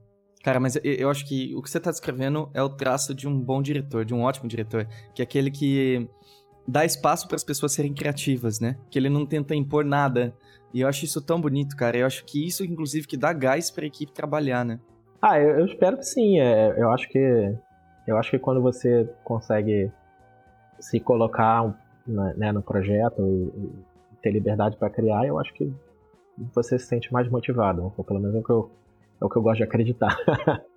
Mas eu sempre fui muito aberto com todo mundo, ó. Tipo, cara, primeira vez que eu tô fazendo um negócio desse tamanho, eu vou, eu vou errar, eu vou cometer erro no processo, desculpa qualquer coisa, sabe? Mas é, a gente tá todo mundo aprendendo junto. E, e, foi muito legal que foi uma série que é, tiveram várias pessoas que era, é, é era a primeira vez que eles estavam fazendo aquilo naquele cargo. Né? É, e, e essas pessoas renderam muito bem, porque eu acho que elas também vieram sem, sem muito vício também, sabe? E embarcaram na, na, na, na pegada da série, assim. Tipo, a gente teve, sei lá, alguns dos nossos melhores designers de personagem eram designers que era o primeiro emprego deles, fizeram um trabalho incrível. É, gente como a Isabela, o Zé Pichile, acho que a Birdo foi o primeiro emprego deles, assim, e já chegaram, tipo, destruindo tudo. É, mesma coisa com os, com os storyboarders. A gente, tinha um super, a gente tinha um supervisor de board que era um cara que era, tinha uma longa história de quadrinho e não de board, mas, mas ele tinha um, um, um refinamento visual e de storytelling que, que, é, que era muito bacana, assim, que não tinha muito vício de, de desenho. Porque às vezes tem uma coisa meio do desenho animado mais tradicional, que é muito do tipo, ah, do torta na cara e do barulho de pum, não sei o que lá, que a gente, a gente queria evitar bastante, assim. É, e, e eu acho que as pessoas que, que entenderam e chegaram sem esses vícios e que são muito, extremamente talentosas renderam muito bem. Assim. Ah, que demais, cara. Eu acho que outra coisa que eu tenho a impressão que te motivou muito também, e te motiva até agora, é ver as pessoas compartilhando desenho, crianças fazendo desenhos deles. Tá começando a sair agora, né? Criançada fazendo desenho do Cupcake Dinosaur. Eu vi umas é, duas irmãs que se fantasiaram de Cupcake Dinosaur. Eu vi. Cara, isso deve ser muito legal, né? Como que é para você receber Ah, nossa, né? tipo, explodiu, explodiu minha mente, assim, não tem... Não sei nem dizer o que, o que, o que, o que eu senti. Eu, eu, não, é, eu só sei sentir. Mas é... É, no Halloween agora, acho que tiveram, eu achei pelo menos uns cinco posts diferentes de pessoas que se fantasiaram de cupcake de dinossauro pro Halloween. E, e você pensar que é uma coisa que, sei lá, você, você tá começou pequenininho e você está trabalhando há tantos anos e que, e que teve gente que abraçou de uma forma e se reconheceu e, e né, se conectou com os personagens e, Porque a série, a série eu acho que tem uma pegada muito. É, assim, é, não, é uma, não é uma série que tem uma veia muito maldosa, assim. Né? É uma série que, que ela, ela fala bastante de, desse amor fraternal e de amizade, e de coisas felizes. E o, e o Sim, Dino é muito. é essa bola de alegria, assim e tal. Então, é, é, é, é muito, é muito bom, legal ver, ver as pessoas se conectando a, a, esse aspecto da série, assim, ao coração da série. Porque a gente foi uma coisa que a gente, a gente trabalhou muito duro né, desde os primeiros roteiros para certificar que a série ia ter um coração bem grande, assim. É, pra gente era uhum. muito importante. Então ver que isso, sei lá, o, plan, o plano que você que você desenvolveu há anos atrás, você vê que, que funcionou, pelo menos para algumas pessoas, é muito gratificante. Assim, acho que é a razão pela qual a gente faz o que a gente faz. Ah, que legal. Deve dar um, deve dar um gás muito grande quando as coisas estão difíceis, né, cara? Você vê esse tipo de coisas meio que te faz recordar por que, que você tá fazendo o que você tá fazendo. Ah, sim, né? não. Tem dia que você quer largar tudo, e quer. Ou que, aquela coisa de. Ah, hoje vão me descobrir que eu sou uma fraude. Isso aí é tudo verdade. Tem, tem dia que você não, você não quer sair da cama. E, o minuto, o minuto que você, tra você transforma o seu hobby num trabalho, vai ter dia ruim, vai ter dia chato, vai ter dia que você não quer fazer. É, você pensar que trabalha com animação uhum. todo dia, é, você acorda cantando uma música da Disney e, os passarinhos pousam no seu ombro. é, tem dia não, tem dia que o passarinho só caga na sua cabeça mesmo e. Ai, cara, é bem isso mesmo, né?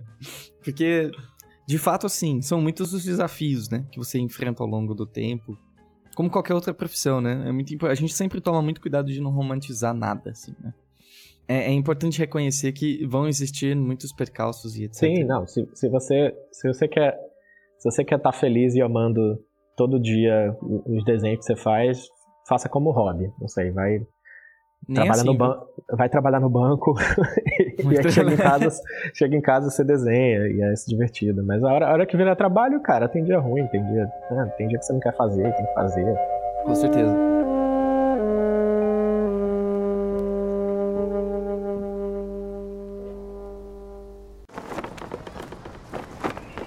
Segurem firme, seus mexilhões mal cozidos. Temos um anúncio a fazer. Um dia houve a lenda de que nasceria a jornada Iconic. Não, brincadeira, não vou fazer isso. é. Meus amores, eu gostaria de lembrá-los com muito amor no coração que as vagas para a Jornada Iconic estão abertas no nosso grupo de assinatura para ilustradores. Um dos projetos que a gente está tendo é a maior felicidade de criar do mundo, assim. Por mês vocês vão ter a oportunidade de estar tá ao vivo com vídeo e áudio junto com anfitriões artistas incríveis, como por exemplo o Marquinhos Alves. Eu! Exatamente, também a gente já recebeu Úrsula Dourada, Lucas Parolinho, o Richard, Bruno Piazotto, Priscila Tramontano, Cezinha Rosolino, meu irmão, e muitas outras pessoas que a gente vai receber no futuro.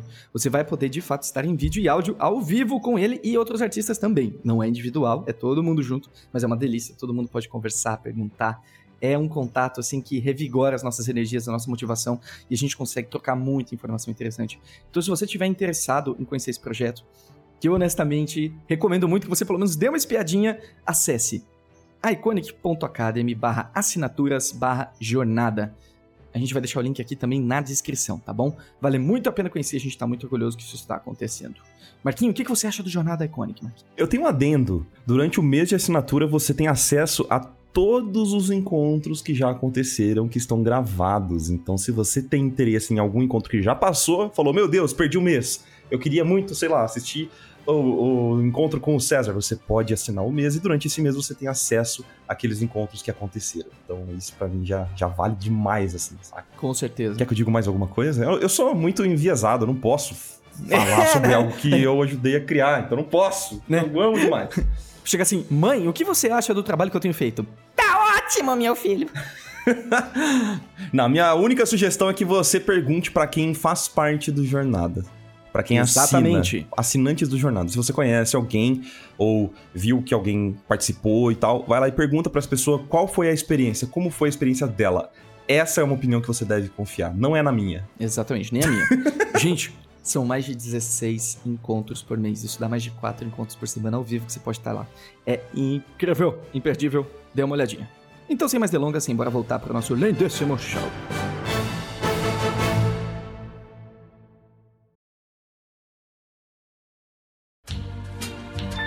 É uma coisa que eu tenho curiosidade em saber é que hoje você é diretor, né? Da, da série do Cupcake Dinosaur e também do Oswaldo, correto? Não, eu não tô dirigindo o Oswaldo, não. O... Oswaldo você não tá mais dirigindo. Não, não. Quem tá dirigindo o Oswaldo é o Antônio Linhares e o Beto Gomes, que são lá Ah, da. Birdo, grandes amigos e, e- e mandam bem mais. Que legal. Hoje então você tá focado no Cupcake. É, eu tô focado no Cupcake. é, o, o Oswaldo tá. A segunda temporada tá sendo feita lá na Birdo. São. A gente começou fazendo só 13 episódios. é, que foi, né, foi uma- um começo bem pequenininho, né? Que a gente tava molhando o pé. E agora a Birdo fez uma, uma um, um acordo de coprodução com um estúdio na Índia. E a gente tá fazendo mais 38 episódios. Então é, Uau. não, 39, sei lá. Não, 38. Não, 39. Caramba. não, não, 38,5. Edita, edita essa parte aí. então hoje você tá como diretor, 100% diretor, correto? É, sim, sim. E como é pra você, enquanto artista, sair do cargo de ilustrador, de animador, de e, e tá permeando tudo isso, assim? Você sente falta? Como, como que foi pra você se tornar um diretor? Ah, eu, assim, na, na produção do Cupcake Dinossauro, especificamente, eu animei umas coisas meio de, de bobeirinha mais no final. Mas ainda dava pra desenhar bastante, assim. é- é, eu, eu, eu gosto muito de, de design de personagem, por exemplo, uma coisa que, que me dá um prazer enorme de fazer. E, e eu sempre fui bastante envolvido no processo, especificamente de design de personagem, assim. Então, é, tinha bas- bastante coisa que, que eu acabava desenhando durante a produção, mas a maior parte do trabalho realmente é responder e-mail. Olha aí. Não, não. não tem jeito. É, você lê coisa, você olhar coisa e fazer, né, fazer note, é, e- apontar, mas você acaba desenhando umas coisas pra corrigir e tal, mas não sei, é, é um processo que eu, eu gosto bastante, assim, eu acho, eu acho extremamente prazeroso, É, ainda mais quando você tem tempo pra ser um pouco mais mão na massa e, e- e- desenhar coisa e tal, eu acho, acho bem bacana. É, eu sinto, sinto uma falta de animar. É, faz- animar realmente faz um tempo que eu, que eu não animo muito, assim, até porque tá em casa agora, eu tô, eu tô, eu tô numa fase meio nômade agora, então não tenho nem, nem equipamento pra animar em casa. É, mas, mas ao mesmo tempo também, desde o começo pra mim, nunca foi. é, ser animador nunca foi o objetivo final, assim. É, porque eu acho que eu não sou um animador bom o suficiente. Eu, eu, eu entendo minhas limitações. Eu acho que eu sou um animador ok. mas eu não. Mas, cara, tem gente aí que é tipo animal na animação e que eu sei que vai ficar feliz de animar a vida toda, porque, cara, o cara, a pessoa é um, monstro mesmo e, e- e Uhum. o, o mundo, o, mundo é melhor, o mundo é melhor por ter essas pessoas animando. É, mas mas eu, como, eu, como animador, eu sou, sei lá, ok. Então, é, é, e nunca foi realmente um. Era mais um, um, um meio para eu chegar onde eu queria chegar é, do que um objetivo final, assim. É a mesma Uhum. coisa com, com. Até com, sei lá, storyboard e tal. Acho, a única coisa que eu, que eu acho que, que eu faço um pouco melhor, assim, é, é, é design de personagem mesmo. Uhum. Mas, mas essa coisa de, de ser diretor e de ser produtor da série e tal, eu gosto bastante porque é, é meio que uma coisa meio generalista, assim. É você, é você É, né? saber um pouco saber um pouco de cada coisa Uhum. Do que ser muito, tipo assim, ah, o cabeção maior do mundo numa coisa específica. E essas pessoas eu acho absurdas e fantásticas e eu não, eu não sei fazer storyboard do jeito que o Israel faz. É, eu não sei animar do jeito que muita gente anima aí. Mas, e eu, mas eu tenho um respeito e uma admiração absurda para as pessoas. É, é que eu acho que eu, eu sou uma pessoa um pouco é, impaciente. Eu sou uma pessoa que não consigo ficar fazendo muita, fazendo a mesma coisa há muito tempo. Então, para mim Uhum. dirigir e, e dar note de roteiro e tal, essas coisas, para mim é bom porque eu faço um pouquinho de cada coisa. Assim.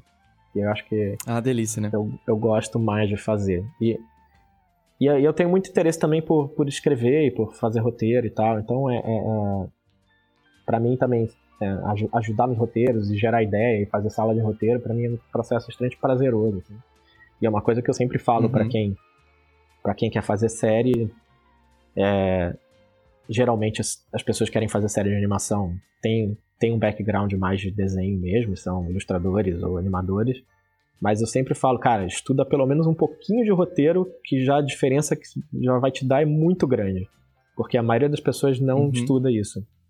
É, Uhum. né? Não, não, não entre. Claro que não. É, é, digo, a maioria das pessoas entre os ilustradores e os animadores não estuda isso. Então, um pouquinho que você estuda já, já te dá uma vantagem enorme. Assim. Você tá. Cara, fazer série não é só desenhar, né? Então. Chupa essa, universo. Com certeza, cara. É, eu, eu, eu também acho a, a parte de direção uma delícia, cara. Onde eu mais, onde eu mais me vejo, assim, também. Eu, a experiência que eu tive com o Howdy Hardy foi incrível. Eu, eu me senti muito no lugar certo, sabe? Tipo, ai, que delícia poder fazer isso. É, é muito bom. É, mas me conta um pouquinho, então, sobre o dia a dia de um diretor. O que que, no que consiste um dia a dia de um diretor? Você comentou bastante sobre a questão dos e-mails, feedback. Como que é? Me, me conte como que é um dia a dia de um diretor.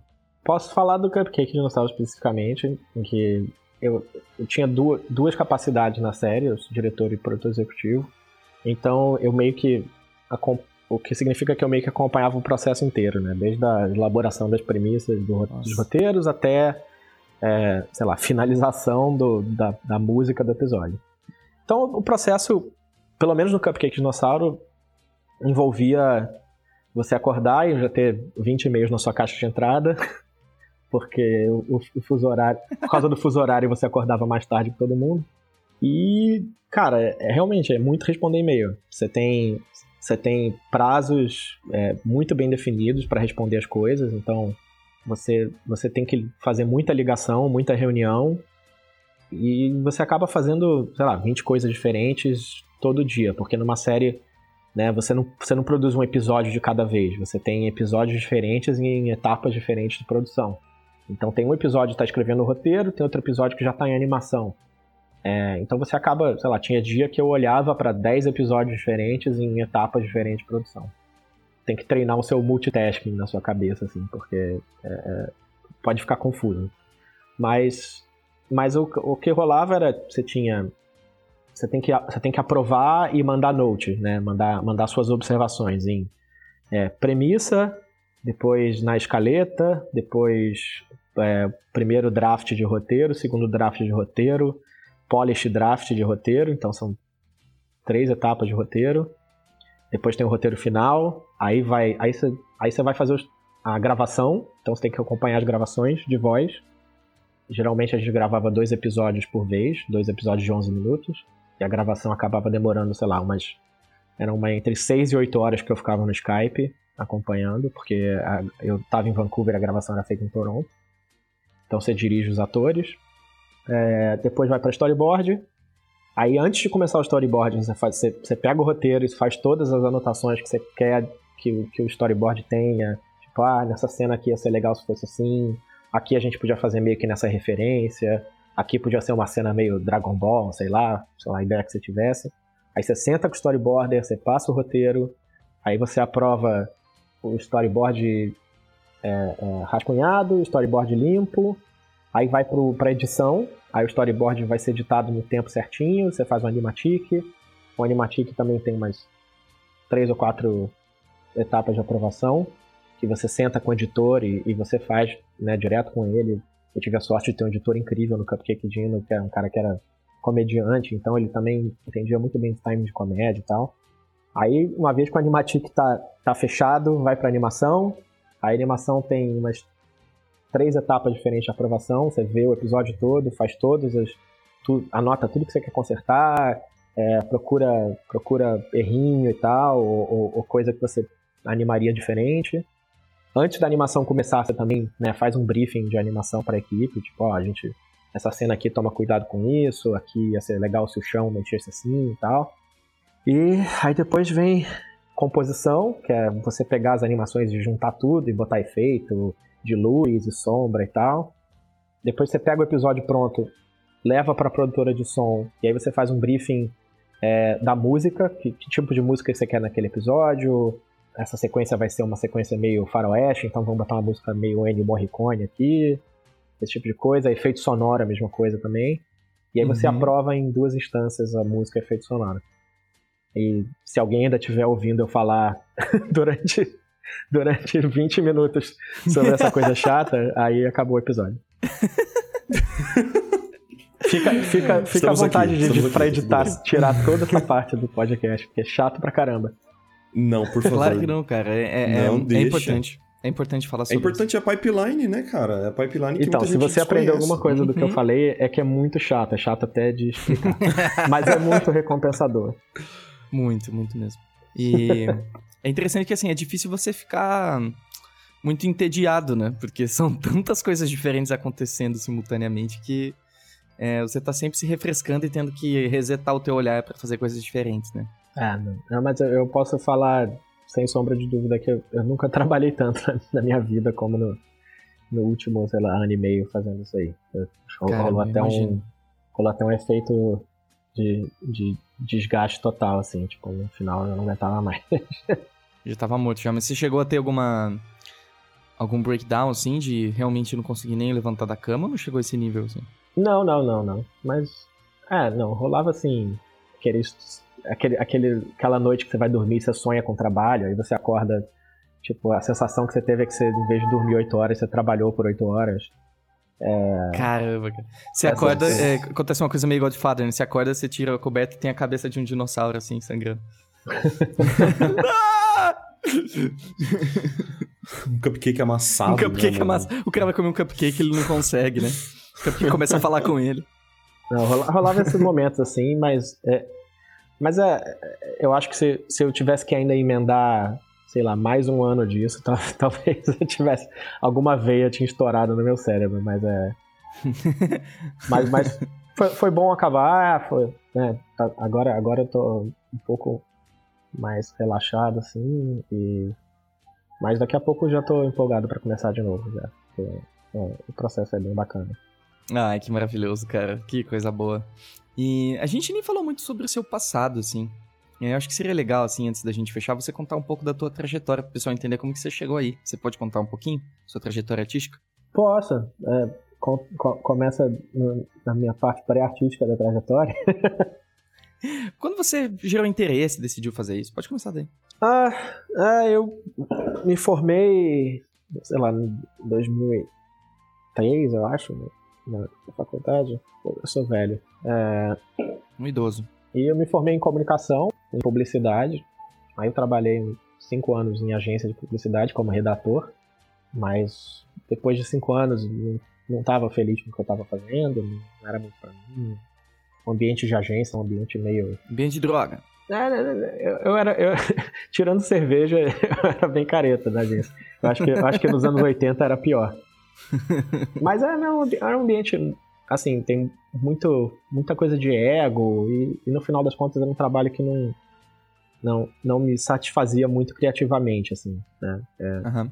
E eu acho que é uma. É uma é, inclusive a razão pela qual a agência de publicidade paga muito bem, porque eu acho que para você manter pessoas criativas fazendo esse trabalho que criativamente não é muito recompensador, você pelo menos tem que pagar bem.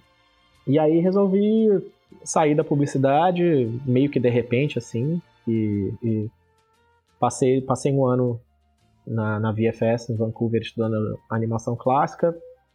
Por que eu não sei te dizer muito bem, eu sempre gostei de desenhar. É, na época eu fazia tipo umas tirinhas, umas coisas assim. aham. Você E já desenhava que- quando você tava na agência de publicidade? Desenhava, mas eu não trabalhava com isso, eu fazia texto.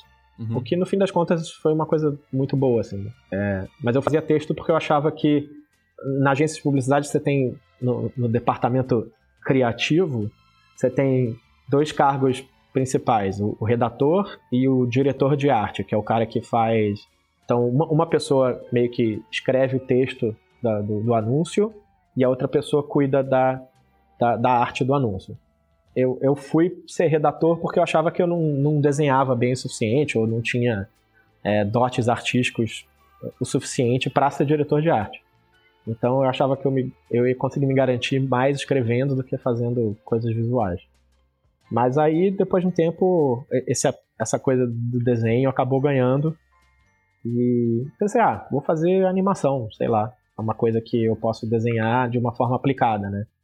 E aí fui ver qual era, assim, eu, eu, eu um, um dos fatores determinantes para mim foi a minha ignorância completa sobre o mercado. Eu fui, eu fui é meio... bom, cara, isso protege a gente, né? É, eu fui meio no escuro. Mal sabia eu que na época no Brasil ainda tinha muito pouca coisa. E eu, não, eu não sabia o que fazer com esse. Eu, eu esperava, quando, quando eu fui para Vancouver, eu esperava talvez. Sabia, eu sabia que em Vancouver tinha uns estúdios de animação. Pensei, ah, talvez, sei lá, vou arranjar, arranjar um emprego lá de animador, sei lá, ficar lá animando umas séries. Aí eu me formei em 2008. Não rolou de ficar lá por motivos de green card, essas coisas. E aí voltei pro Brasil, falei, cara, não sei o que eu vou fazer. Eu comecei a procurar na internet, eu vi que tinha umas produtoras, é, principalmente assim, de publicidade, que estavam começando e tal.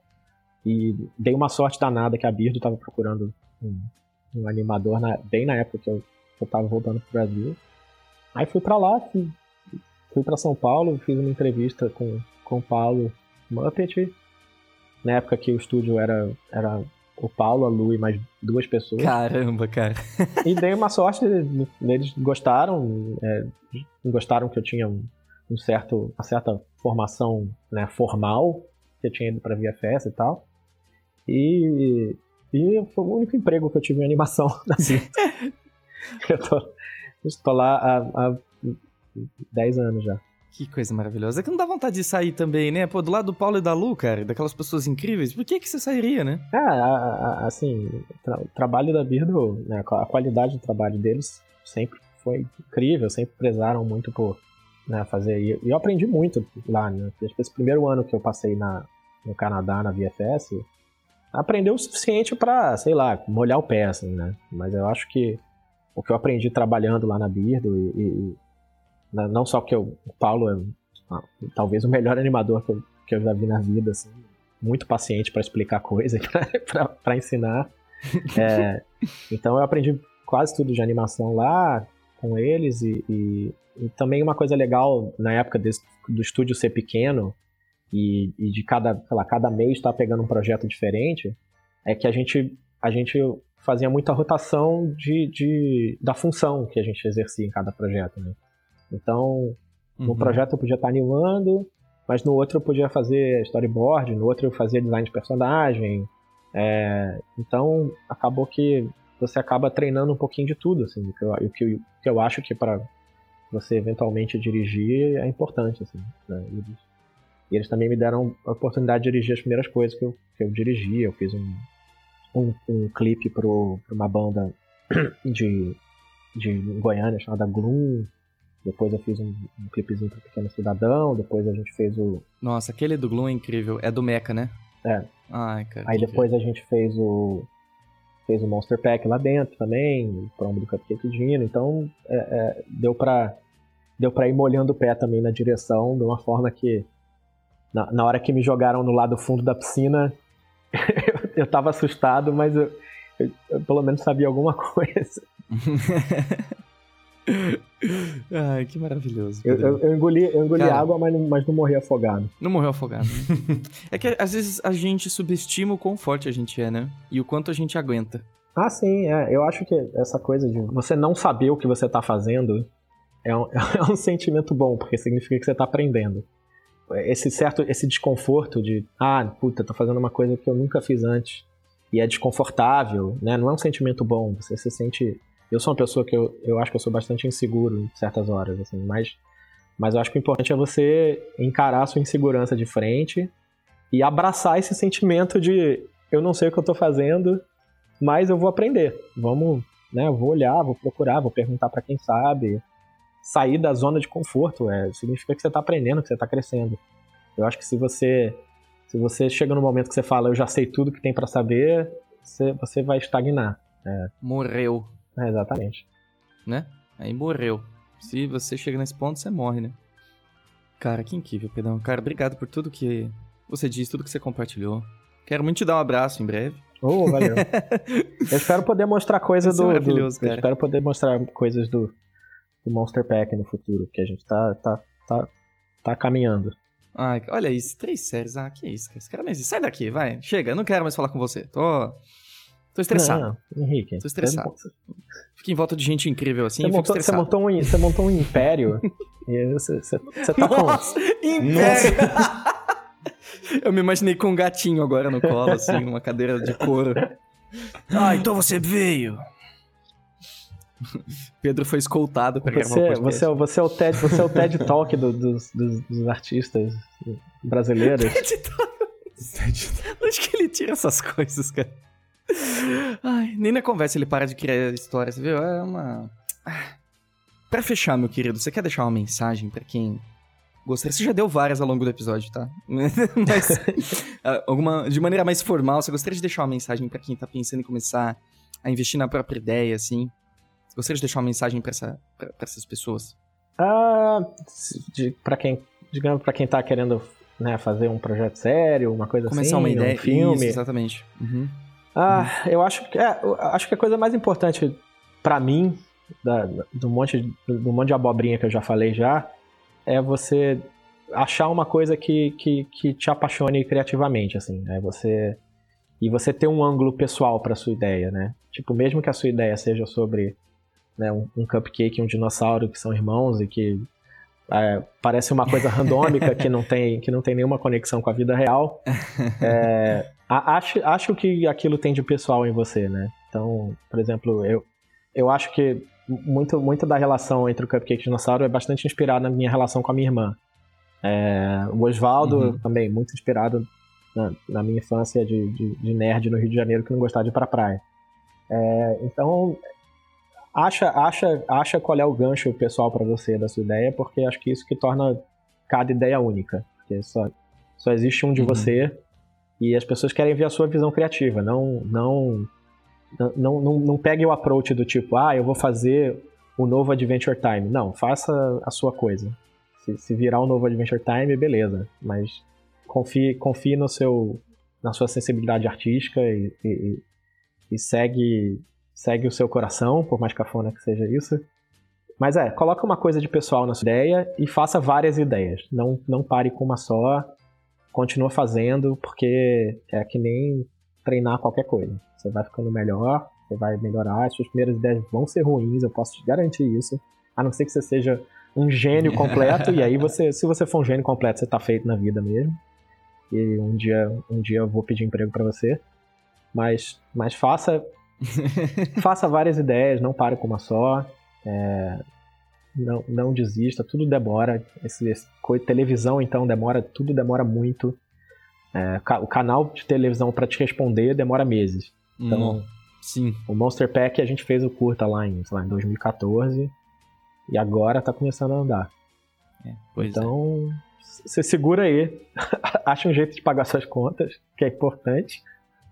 Porque fazer série de televisão não vai ser isso durante muito tempo. Falou Mas disso, se você cara. quer, não desiste, cara. Se você quer, vai, vai atrás. E pode ser que eu esteja errado tudo que eu tô falando. Então, se você acredita exatamente no contrário que eu tô falando, vai atrás e prova que eu tô errado também. Eu não, eu não sei de nada, eu só sei, eu só sei a minha experiência. Mas bota a bunda na que coisa janela. Se você não botar a bunda na janela, seu projeto não vai pra frente. Esse é, o, esse, é, o- esse é o lema de vida do, do Pedro Abali. É impressionante. Esse é o melhor jogo do podcast, cara. Bote a bunda na janela, Não meus amigos. Façam É, entra isso. na minha loja, compra a camiseta, bota a bunda na janela, a, cana- a caneca E e o esquece de boné. deixar o like. Aí, você fazendo o, o, o jabaculê aqui, assista um Cupcake Dinossauro no Netflix. Por Tem favor. muita gente muito talentosa, muito foda que trabalhou nessa série. E, pô, fiquei o tempo todo sem falar palavrão, falei no- logo no final. Não, tá ótimo, tá lindo. Bota a bunda na janela.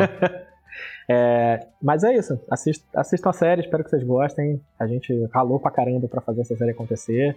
E é uma coisa que foi inédita no, no- no Brasil, de fazer essa coprodução. E a gente tá muito feliz com, com o resultado, tá super orgulhoso. E espero que venham mais episódios por aí e que os episódios que venham por aí sejam ainda mais bacanas.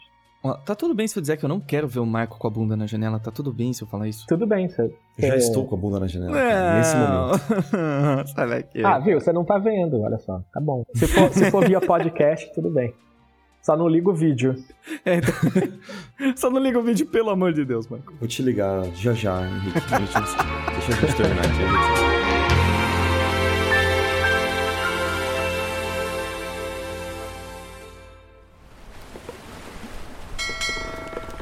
Atenção, seus papagaios bandoleiros! Chegou a hora de ler alguns recados da garrafa.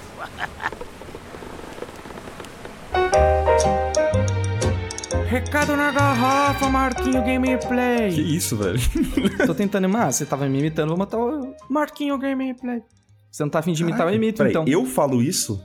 Você fala desse jeito com o Marquinho Gameplay. Não, não falo, cara. Como que você fala, então? Eu falo como o Tiririca. Vamos para o primeiro recado. Vini CEO. Ó, Chief Executive Officer. Oh yeah. Estudar exclusivamente fundamentos e garantir uma boa base antes de fazer os meus desenhos? Ou não focar muito na teoria e praticar mais experimentação e me arriscando em desenhar livremente? É possível encontrar um equilíbrio entre os dois? Abraços. Cara, eu, Eu achei, acho que sim. achei engraçado ele falar, tipo, estudar exclusivamente fundamentos. Co- Como que você estudaria fundamentos só lendo? Isso, isso meio que não existe, né, cara? Se você só lê uma parada e não colocar em prática, você não vai conseguir aprender efetivamente aquilo que você leu, né? É, aquilo que você leu, acabou de ler num livro e você não colocou em prática, você vai simplesmente esquecer. vai, ficar na, na- vai ficar na sua memória de curto prazo. Você tem que colocar isso, firmar na tua cabeça ali. Caraca, lembre disso, lembre disso daqui. É. Concordo plenamente, Marquinho. O que eu acho que ele quis dizer aqui é em relação a estudar, praticar fundamentos de maneira mais formal, entre aspas, e nesse processo de estudo também fazer coisas mais experimentais.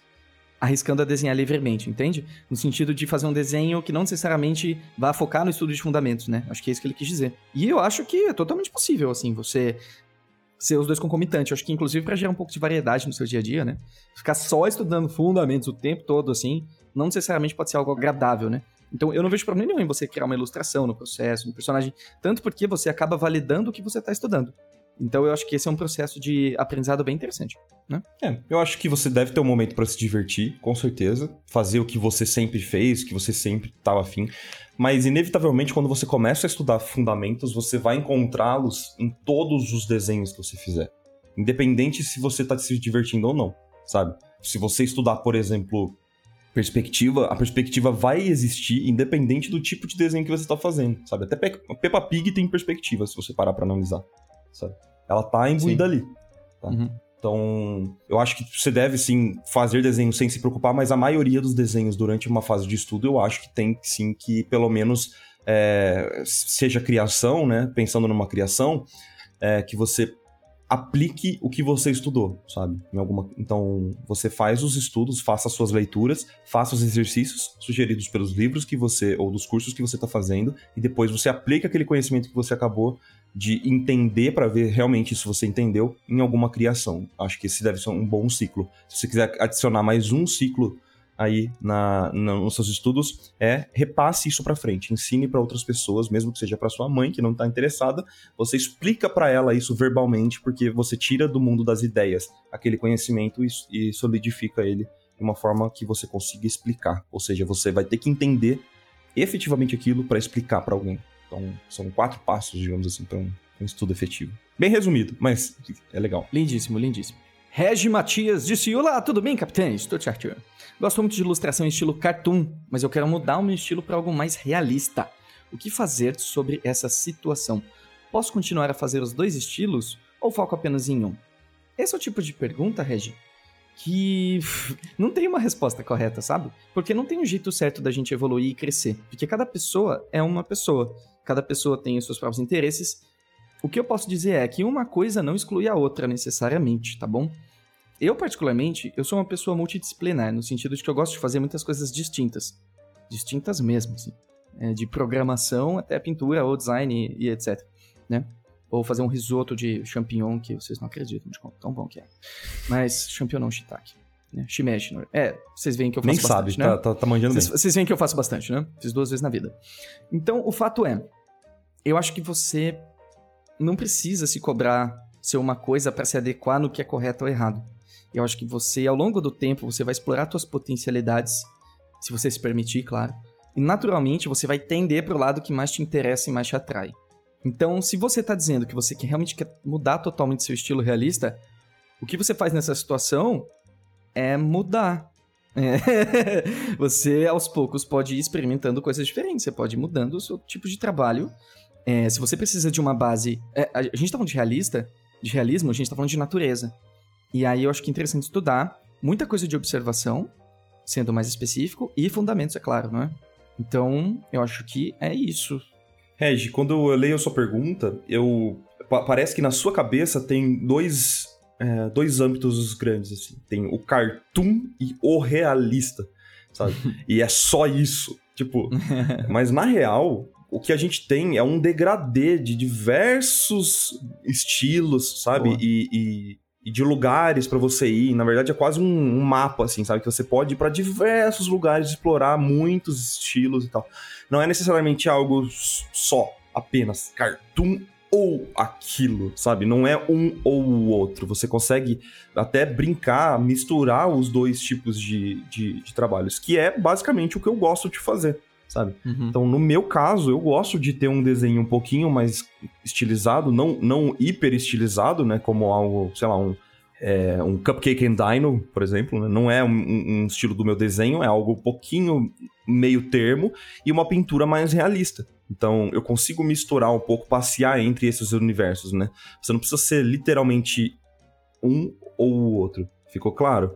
Então, pegue as suas referências, faça um painel semântico, assim, com vários artistas que você gosta, referências e tal, e tenta entender com você mesmo para onde que você quer ir, não se limitando de ser um ou outro, entende? Tenta entender ca- algum caminho, alguma mistura entre esses artistas que você gosta, tenta gerar algo novo a partir disso. Eu acho que pode ser um bom caminho para você, tá? Belíssima resposta, Marco. Parabéns. Muito obrigado, Henrique. Que isso.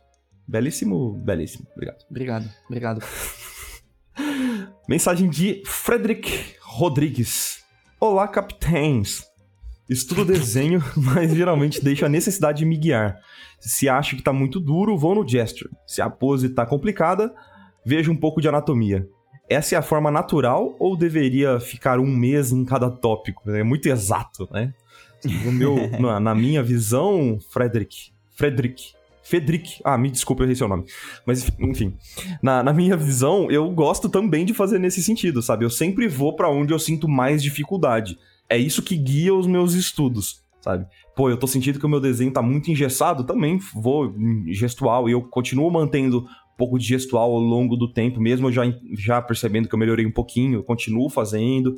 Aí depois eu uso esse tempo que eu usei pro gesture pra estudar outras coisas, porque o meu tempo de estudo é bem limitado, né?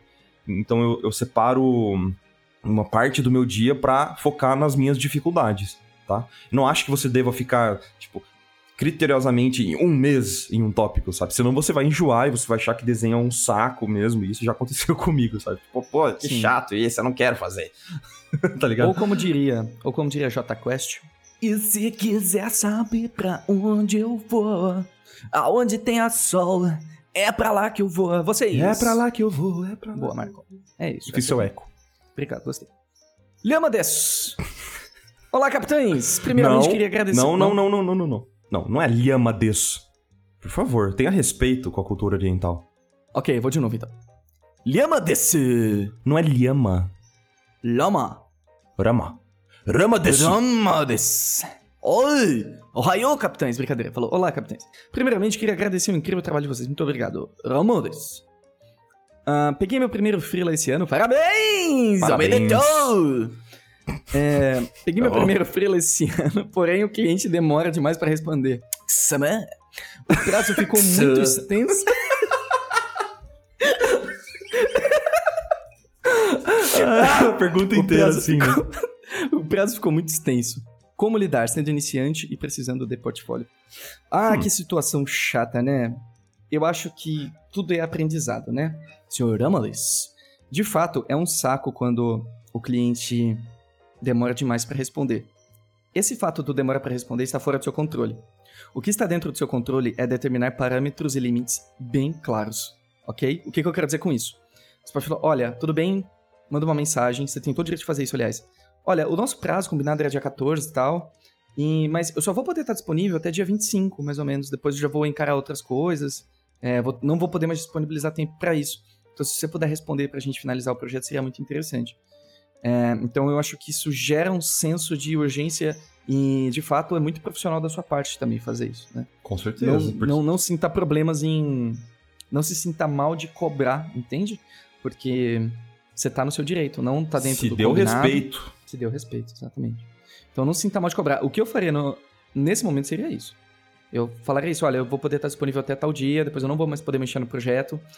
É, não sei se você tá recebendo minhas mensagens, né? É, Liga quiser, ele. Liga pra ele, eu acho que Aí, isso- meu isso- irmão. Ei, ei, ei, chinês! Acho que eu exagerei, desculpa. Nunca mais vou fazer isso. Eu empolguei um pouco, perdão, não vai mais acontecer. eu acredito que é isso. É, Ótima Quer resposta. complementar alguma coisa? Não, cara, eu, eu ia falar realmente, tipo, ah, aproveita o meio termo do, do seu trabalho pra estudar. Mas, sinceramente, cara, encerra logo isso, que senão você vai, isso vai virar uma bola de neve, cara. Vai É, atrás. Michael, Michael que o diga, já passou por isso, né? É, encerra isso quanto antes, cara. Se deu valor, se deu respeito, sabe? Se mostre como um profissional e liga pra ele e fala, aí, meu irmão. E é isso que. Daí fala como o Henrique, que é muito Aí, mais Kisama. educado. A gente tá voltando completamente assim. no nosso histórico de otaku. Aí ele vai Ai, ficar tão preocupado que ele vai gritar, ah, tasquete! Tá bom, então, pessoal, vamos É, encerrando. deu, né? Melhor, eu melhor, queria, melhor. Antes, antes de encerrar, eu queria lembrá-los das lives de dezembro que vão acontecer no meu canal do Twitch e no canal do Lindo. Mike do Twitch. São lives beneficentes, então, por favor, separem um dinheirinho pra fazer sua doação ali de final de ano. É, para uma instituição beneficente, a gente ainda não decidiu qual que vai ser a instituição, mas quando começar as lives, a gente já vai ter tudo isso certinho.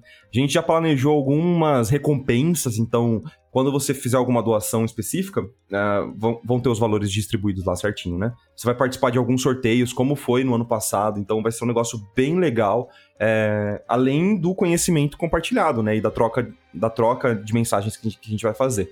Então, fiquem ligados lá, por favor, se inscrevam, sigam os canais para você receber um e-mail quando a gente for ao vivo, quando a gente entrar ao vivo lá no, no, no Twitch, que vai ser muito massa, beleza? É, inclusive, uma, uma das recompensas vai ser um piquenique comigo e com o Marco lá no Ibirapuera, em São Paulo. não, não é, mas pô, é Não interessante é. ideia. Não vai ser, desculpa, gente. Vambora, né? Já deu de loucura? Já deu, já deu. Hoje eu tô meio oriçado. Melhor eu parar. Então, muito bem, meus amores, muito obrigado. Espero que vocês tenham gostado do episódio. Também gostaria de agradecer aqui Gabriel, Paula, Ronan, Lucas, Thiago. Obrigado pelas mensagens, meus lindos. A gente anotou e falou tudo que vocês, suas su- sugestões e elogios. Obrigado de coração. Se você quiser deixar o seu recadinho na garrafa, tem o link aqui na descrição que você pode deixar o seu recado. A gente adora receber eles. Pode enviar, não tenha medo. E fique então agora com um recadinho para calentar vossos corações. Beijos! Fala, galera, não esquece do like, hein, meu? Ó. Ah, agora no final. Sim, Só quando a música tá subindo.